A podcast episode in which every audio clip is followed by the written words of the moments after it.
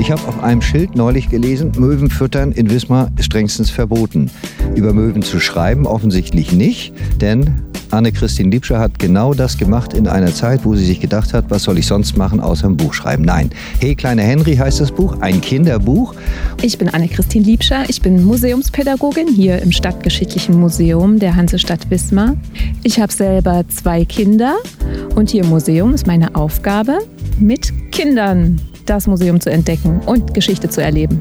Ich heiße Susanne Lenke. Ich bin Innenarchitektin hier in Wismar in einem Planungsbüro und habe selber auch eine Tochter. Und neben meinem Hauptberuf sitze ich gerne abends am Küchentisch und male viel und bunt. So, und sowohl das Malen als auch das Schreiben, finde ich jedenfalls, ist gut gelungen. Jetzt müssen wir aber, und wir wollen natürlich auch, über Henry sprechen. Das Buch erstmal grundsätzlich ist zweisprachig erschienen. Was hast du dir dabei gedacht? Wir haben viele schwedische Gäste in Wismar und haben gedacht, das wäre doch ein schönes Zeichen, auch für die schwedischen Gäste, die Geschichte auch in ihrer Sprache herauszubringen. Das ist dann ein schönes Souvenir, das Sie sich mitnehmen können nach Ihrem Museumsbesuch. Oder es ist eben vielleicht auch der Anreiz, das Museum zu besuchen, wenn Sie hier bei uns in Wismar zu Gast sind. Und für unsere deutschsprachigen Leserinnen und Leser ist es natürlich ähm, eine kleine Aufforderung, doch mal zu schmökern in der anderen Sprache und vielleicht ein bisschen einzutauchen und mal zu stöbern und zu schauen, was heißt denn Schiff auf Schwedisch oder Fisch oder ja, auch das Wort Oma.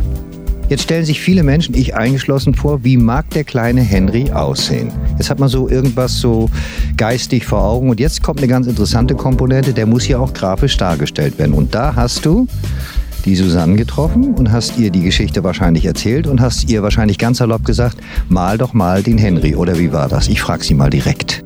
Ja, dicht dran.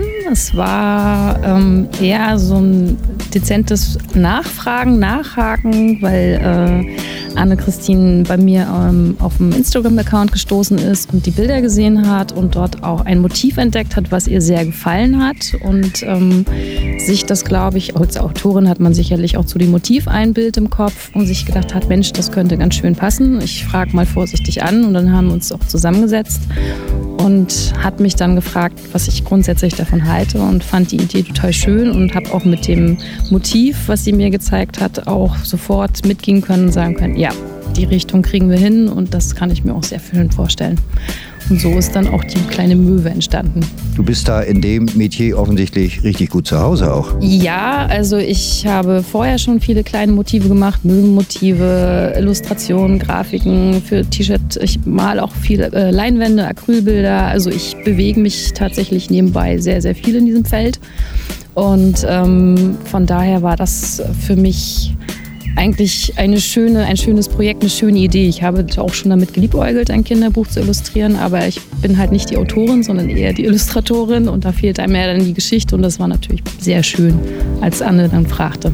Am Sonntag, da wird das Buch hier anlässlich des Museumsfestes vorgestellt und ihr beide seid auch zugegen. Können wir, wollen wir schon verraten, was man zu sehen und auch vor allem zu hören und zu lesen kriegt? Man bekommt auf jeden Fall das fertige Buch zu sehen. Man kann darin blättern und mal die Seiten anfühlen und auch mal schnuppern. Wir sind vollzählig da, das Dream Team sozusagen. Susanne als Illustratorin, der Kalidus Verlag, also Emily Baumann und Rüdiger Dorn, die das Buch verlegt haben, werden mit hier sein. Wir haben auch einen Gast, der Schwedisch spricht und sie wird auch ein paar Zeilen auf Schwedisch vorlesen, sodass wir mal hören können, wie, die, wie sich diese wunderbare Sprache anhört.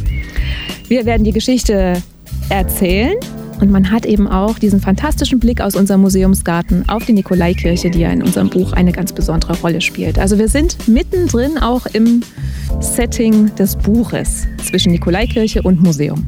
Was hat dich eigentlich äh, dazu bewogen, so ein Buch zu schreiben? Das, ist das so ein, so ein, Traum, den man als Kind immer schon hatte? Und vor allem, wie geht man da kategorisch vor? Setzt man sich da möglicherweise auch Zeitpläne?